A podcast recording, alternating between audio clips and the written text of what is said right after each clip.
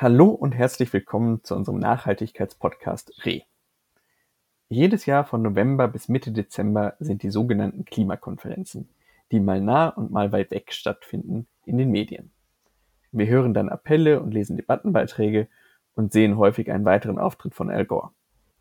Und deshalb wollen wir in der heutigen Folge uns damit auseinandersetzen, wie diese Konferenzen ablaufen, was man von ihnen erwarten kann und die Ergebnisse der letzten besprechen. Und außerdem erfahrt ihr, was es mit Deutschlands Wahl zum Fossil of the Day auf sich hat. Lisa war vor Ort und erzählt uns von ihren Eindrücken. Hallo Lisa. Hallo Jan. Schön, dass du da warst für uns. Nur für uns. Nur für uns. Vielleicht als Einstieg. Vielleicht als Einstieg. Was sind diese Klimakonferenzen und wie funktionieren diese genau? Diese Konferenzserie gehört zu der UN-Klimarahmenkonvention, zu Englisch United Nations Framework Convention on Climate Change, kurz UNFCCC. Etwas unhandliche Abkürzung. Diese Klimarahmenkonvention wurde 1992 in Rio verabschiedet und seitdem treffen sich die Parteien jährlich zu einer Conference of the Parties, kurz COP, und verhandeln. Und was verhandeln Sie dann ganz genau? Ja, die diesjährige COP war die 24. seit Rio, deshalb heißt sie COP 24. Und es laufen allerdings mehrere parallele Stränge bei diesen COPs. Verhandelt wird nicht nur der Vertrag zum, zur UN-Klimarahmenkonvention, sondern auch zum Kyoto-Protokoll und natürlich zum Übereinkommen von Paris aus 2015. Und die COP heißt deshalb auch CMP 14 für das Kyoto-Protokoll und CMA 3 für Paris. Okay, das heißt also, um das nochmal zusammenzufassen, es gibt einen Strang, der seit 1992 verhandelt wird, dann den Kyoto-Protokoll, der 14 Jahre alt ist und Paris seit drei Jahren. Genau, richtig. Und ja, sobald ein ausgehandelter Text aus dieser Konferenz Gesetz werden woll, soll zwischen den Parteien, ist hierfür ein Beschluss der Konferenz nötig. Schön wäre jetzt, wenn das Ganze demokratisch ablaufen würde, also nach dem Mehrheitsprinzip, aber das tut es leider nicht. In der UN gilt das Prinzip der Einstimmigkeit. Nothing is decided until everything is decided. Jedem Staat steht also bei diesen Verhandlungen de facto ein Vetorecht zu. Und das macht das Ganze so unfassbar kompliziert. Okay. Wie läuft denn das Ganze genau vor Ort ab? Also ich habe immer diese Bilder äh, dieser wahnsinnig großen Messehallen vor Augen und vor allem von den übermüdeten Teilnehmern, die man sieht. Hm, vielleicht kannst du uns da nochmal ein bisschen Hintergrundinfos liefern. Ja, ich glaube, die übermüdeten Teilnehmer gehören zu einer COP genauso dazu wie das Bangen am Ende, ob jetzt noch der Deal zustande kommt äh, oder gar nicht. Ähm, ja, und in der ersten Woche versuchen die Delegierten ihr Möglichstes, den zu verabschiedenden Text fertig zu machen.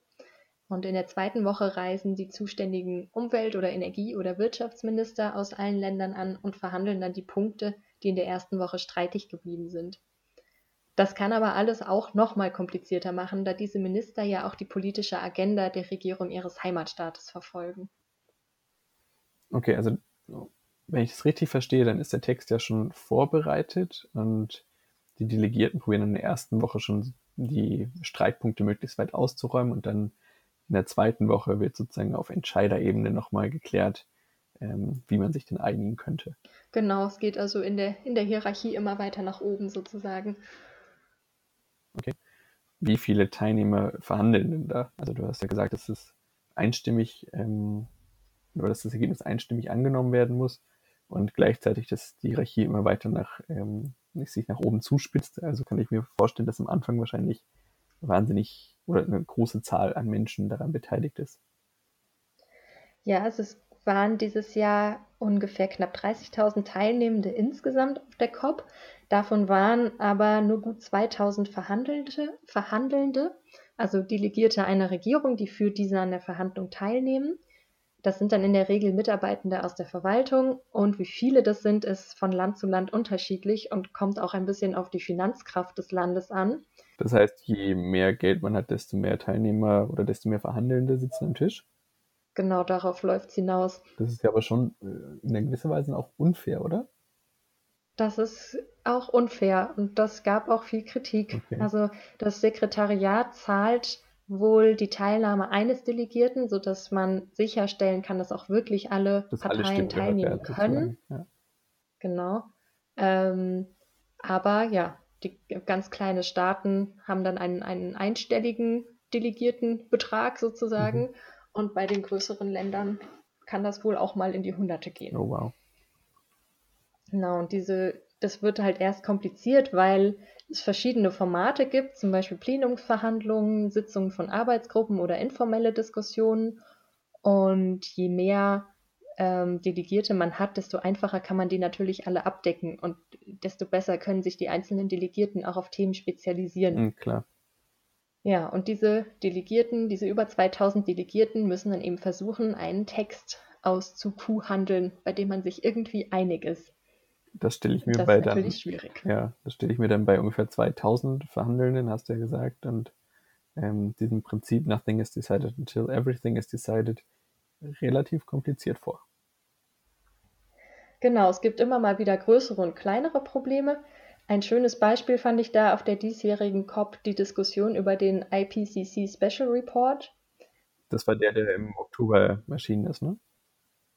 Das ist der, der im Oktober erschienen ist, genau, und sich den 1,5 Grad gewidmet hat. Mhm. Der sagte aus, eine Begrenzung der Erderwärmung auf 1,5 Grad ist noch möglich, aber dann müssen wir uns jetzt auch wirklich sputen und die Treibhausgasemissionen bis 2050 eigentlich beenden. Ähm, also es ist von far-reaching transitions die Rede, die nötig sind. Und jetzt war die Frage, wie dieser Report in dem auszuhandelnden Text erwähnt wird. Die USA, Russland, Kuwait und Saudi-Arabien wollten nur, dass Take Note reingeschrieben wird. Alle anderen waren eigentlich dafür, ihn zu welcomen. Entschuldigt mein tolles Englisch. Äh, zu dem Punkt wurden dann tatsächlich die MinisterInnen von Chile und Schweden dazu berufen, einen Kompromiss auszuarbeiten und der hieß dann jetzt We call on all parties to use the report's results. Und solche Streitigkeiten um vermeintlich winzigste Formulierungen gibt es sehr häufig. Und der Unterschied zwischen äh, to take note ist ja eher passiv, also man, man erkennt das Ergebnis sozusagen, äh, während ihn begrüßen ist ja deutlich aktiver und deutlich proaktiver. Genau, und was jetzt so genau der Unterschied ist, ob es wirklich einen Unterschied macht, welches Wort da jetzt steht, ähm, da mag man erst denken, ist doch völlig Wumpe, wie jetzt dieser dumme Report berücksichtigt wird. Hauptsache, es steht irgendwie drin.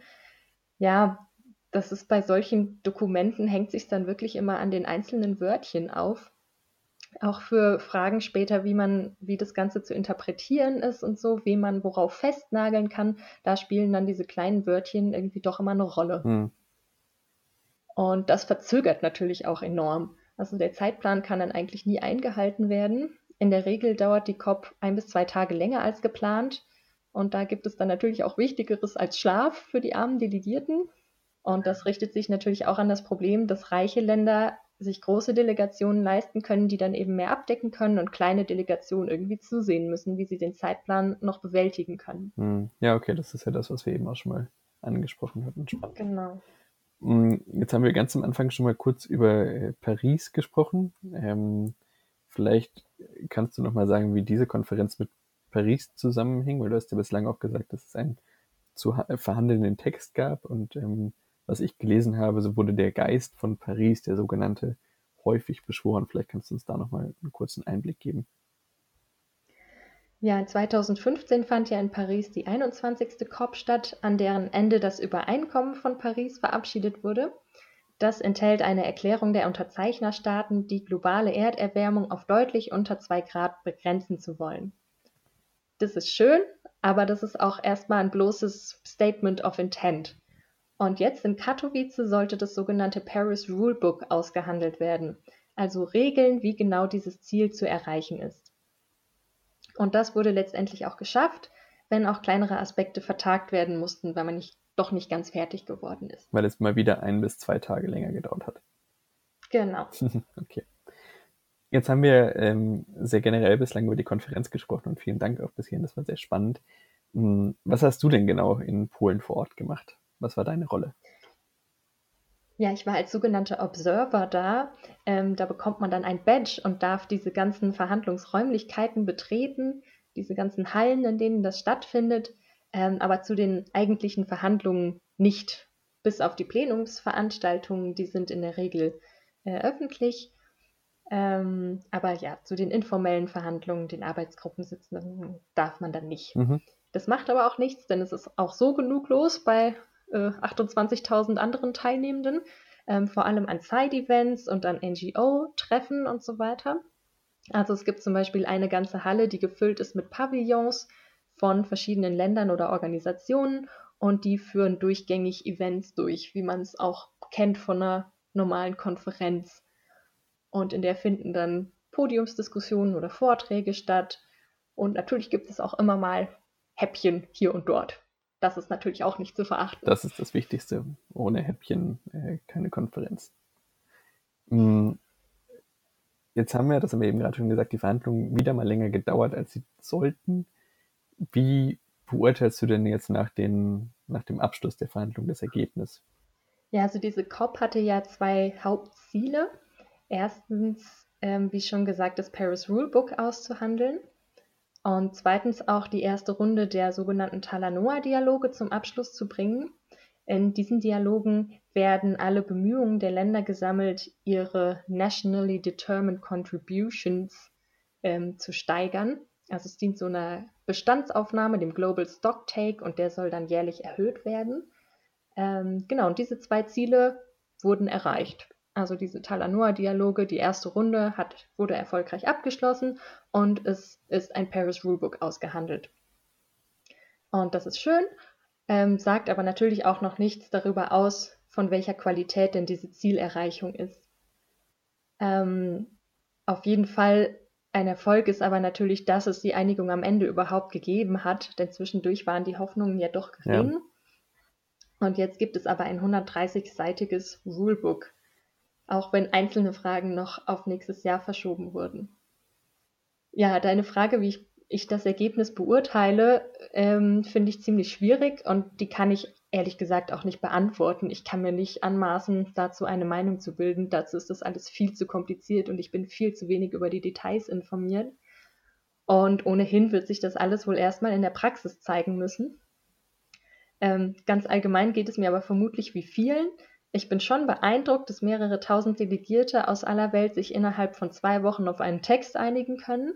Wenn man andererseits aber mal das große Ganze in den Blick nimmt und dabei sieht, wie die Menschheit gerade den Ast absägt, auf dem sie sitzt, denke ich, hm, da geht doch noch was. So schwer sollte das doch alles irgendwie nicht sein. Ja, das Gefühl ist, trifft es, glaube ich, ganz gut. Hm, ich habe einen, einen Artikel gelesen von einem Journalisten der Welt und der zitierte ein altes Sprichwort, äh, der sagte noch so ein Sieg und wir sind verloren, hm, weil er einfach nicht an das Prinzip Naming und Shaming glaubt was haben denn solche Konferenzen noch für eine Relevanz vor dem Hintergrund? Also wie gesagt, alle Nationen müssen sich einstimmig äh, einigen. Oder anders gesagt, welche Relevanz hat eine solche Einigung, wenn sich Regierungschefs wie Donald Trump, Wladimir Putin oder der türkische Präsident einfach so aus persönlichen Gründen darüber hinwegsetzen? Ja, zu dieser wichtigen Frage habe ich direkt nach Ende der Konferenz einen schönen Zeitkommentar von Alexandra Endres gelesen. Und ihr Befund war, so mau solche Ergebnisse angesichts der drängenden Zeit und solcher Staatsführer auch sein mögen, wir brauchen solche Konferenzen. Nochmal. So mau solche Ergebnisse angesichts der drängenden Zeit und angesichts solcher Staatsführer auch scheinen mögen, wir brauchen diese Konferenzen. Denn sie stoßen Prozesse an, sie geben den Ländern gegen, sie geben den Ländern Gelegenheit, sich zu verbünden und sie bringen das Thema in die Öffentlichkeit immer mhm. wieder. Und ein Beispiel für diese Öffentlichkeit, ähm, der NGO-Dachverband Climate Action Network vergibt während der COP täglich das Fossil of the Day. Und damit wird die Nation ausgezeichnet, die die beste darin ist, am schlechtesten zu sein und die das meiste tut, um das wenigste zu Eine tun. Eine schöne Formulierung.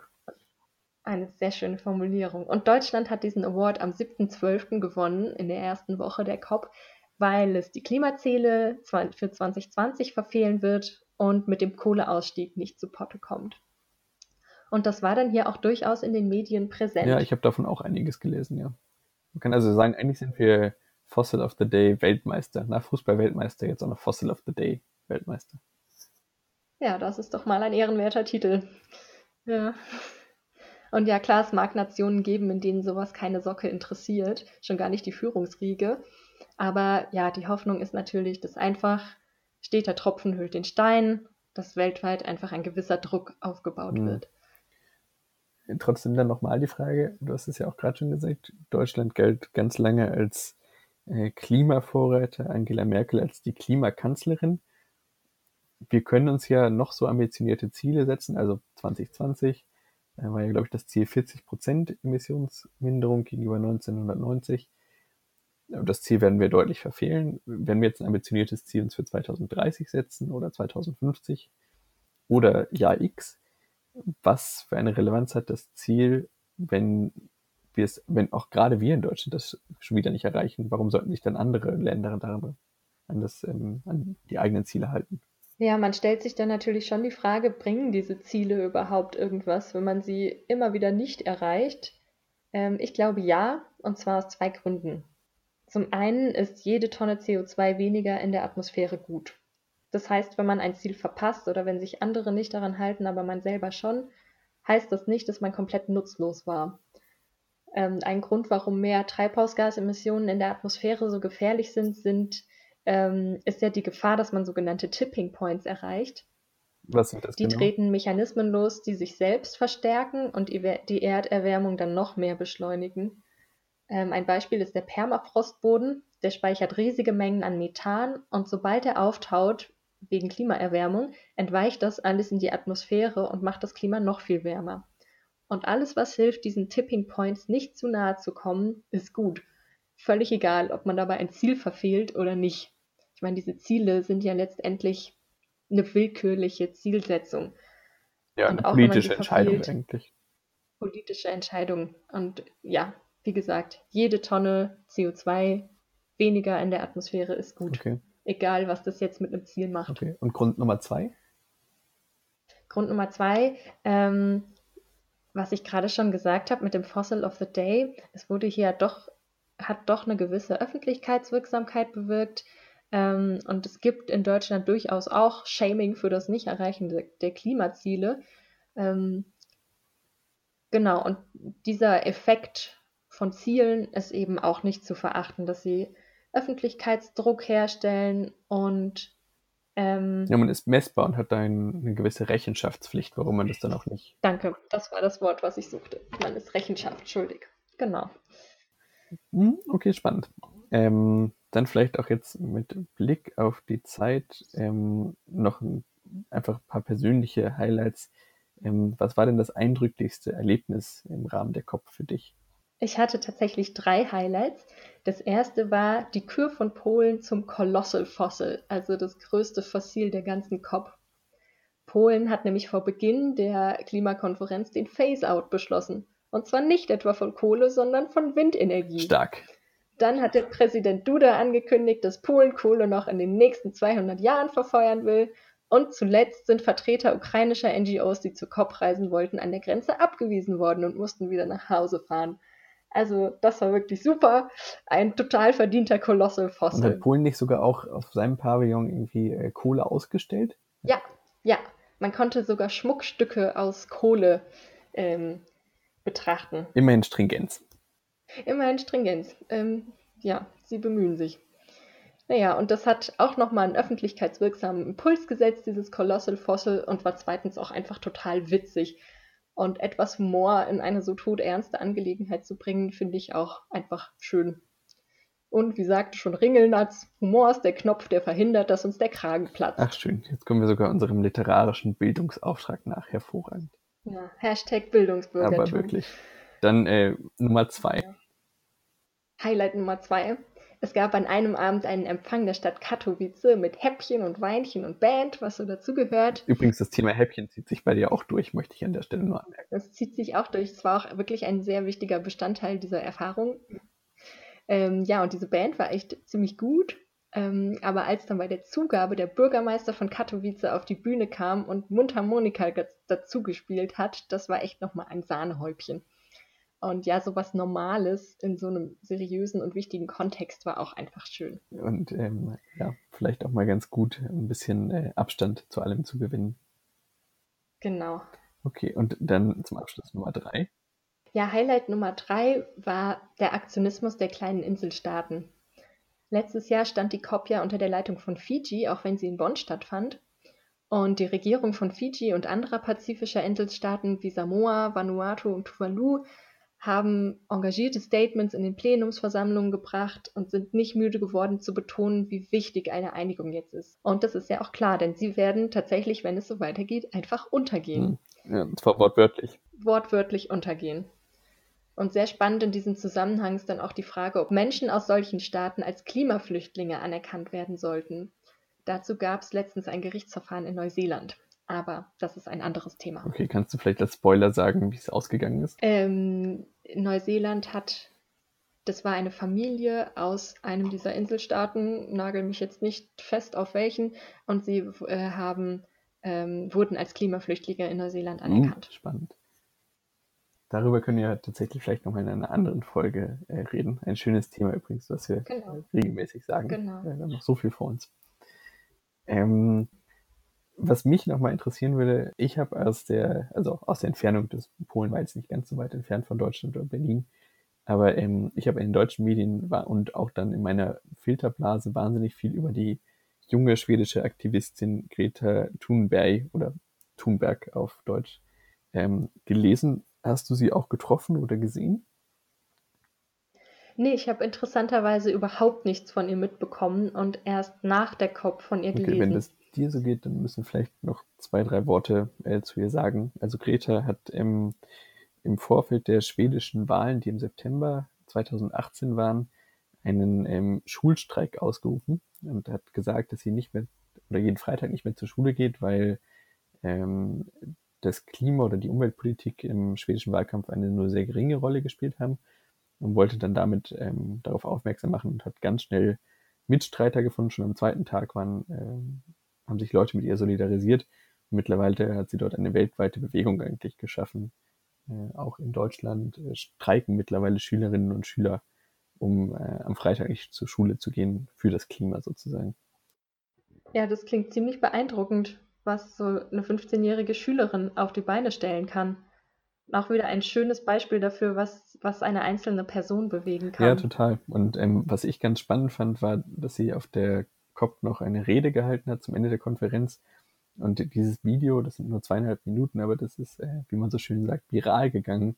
Eigentlich alle Medien, sowohl national als auch als international, haben dieses Video gefeatured, äh, in dem sie Motive aufgreift, die wir auch schon äh, in unserem Podcast diskutiert haben, also sie hat zum Beispiel gefragt ähm, oder gesagt, dass viele Menschen sagen, dass ähm, Schweden nur ein kleines Land ist und es eigentlich auch keinen Unterschied macht, was wir tun. Äh, sie dann aber sagt, dass, dass, dass, dass, sie gelernt hat, dass man niemals zu klein ist, um einen Unterschied zu machen. Und ähm, wenn selbst das Kinder schaffen, in die Schlagzeilen auf der ganzen Welt zu kommen, dann sollte man doch überlegen, was man erreichen könnte, wenn man nur zusammenarbeiten würde. Und ähm, dann hat sie auch an die ja in die Vernunft und Verantwortung der Erwachsenen appelliert. Sie hat gesagt, dass sie 2078 ähm, 75 Jahre alt sein wird, also sie ist 2003 geboren und ähm, hat dann gefragt, eigentlich ihre Enkel werden sie fragen, warum sie damals nicht gehandelt hat oder was sie getan hat. Auch ein Motiv, was wir ja schon äh, aufgegriffen haben. Und ähm, hat auch nochmal gesagt, äh, you are stealing their future in front of their eyes, also auf die Enkelkinder bezogen. Das war ja schon ein starker Satz von einer 15-Jährigen. Und was ich äh, auch noch dazu kommt, sagen muss, also sie hat alles auf Englisch gemacht und drückt sich einfach sehr, sehr gewählt und sehr erwachsen aus für noch junge 15 Jahre. Ja, also so cool auf Englisch vor der gesammelten Kopfversammlung zu sprechen, war ich mit 15 definitiv nicht. Ich auch nicht. Sehr, sehr beeindruckend nachdem wir das festgestellt haben, dann abschließend vielleicht die Frage, wir haben uns in einem... Wie, wie uncool wir mit 15 waren. ja. ähm, wir haben uns in, äh, vor einiger Zeit über das Reisen unterhalten und Polen ist ja, habe ich eben auch schon gesagt, relativ nah an Deutschland dran. Wie bist du denn überhaupt nach Katowice hin und zurückgekommen? Ja, ich freue mich mitteilen zu können, dass ich mit dem Bus gereist bin. Stichwort Rechenschaft ähm, ablegen. Allerdings, Genau. Die Umstände haben mir das allerdings auch echt leicht gemacht. Das war nämlich auch das billigste und schnellste Verkehrsmittel und hat mich 25 Euro gekostet. Ähm, nächstes Jahr wird das anders, denn dann findet die Konferenz in Chile statt. Aber gut. Im Bus hatte ich jedenfalls auch viel Zeit zu lesen, nämlich Erich Kästners Konferenz der Tiere. Und mit diesem Buchtipp möchte ich gerne abschließen. Das Buch wurde nach dem Zweiten Weltkrieg geschrieben und handelt davon, wie nach dem menschlichen politischen Versagen die Tiere gesammelt um den Globus sagen, jetzt reicht's, und eine Konferenz einberufen zum Schutz der Kinder. Es ist der Kinder wegen, sagen sie immer wieder. Was ähm, auch schön wieder aufgreift, was Greta Thunberg gesagt hat. Und das ist ein ja, ein herzerwärmendes Buch und jetzt wieder so aktuell wie damals. Das ist ein sehr schönes Schlusswort. Sehr löblich, dass du den Bus genommen hast und äh, vielen, vielen Dank für die Eindrücke vielen Dank, und vielen die Dank. Insights. Das war alles sehr, sehr spannend. Ähm, damit war es das für diese Folge. Wir hören uns bald wieder. Vielen Dank fürs Zuhören und bis zum nächsten Mal. Bis zum nächsten Mal. Tschüss.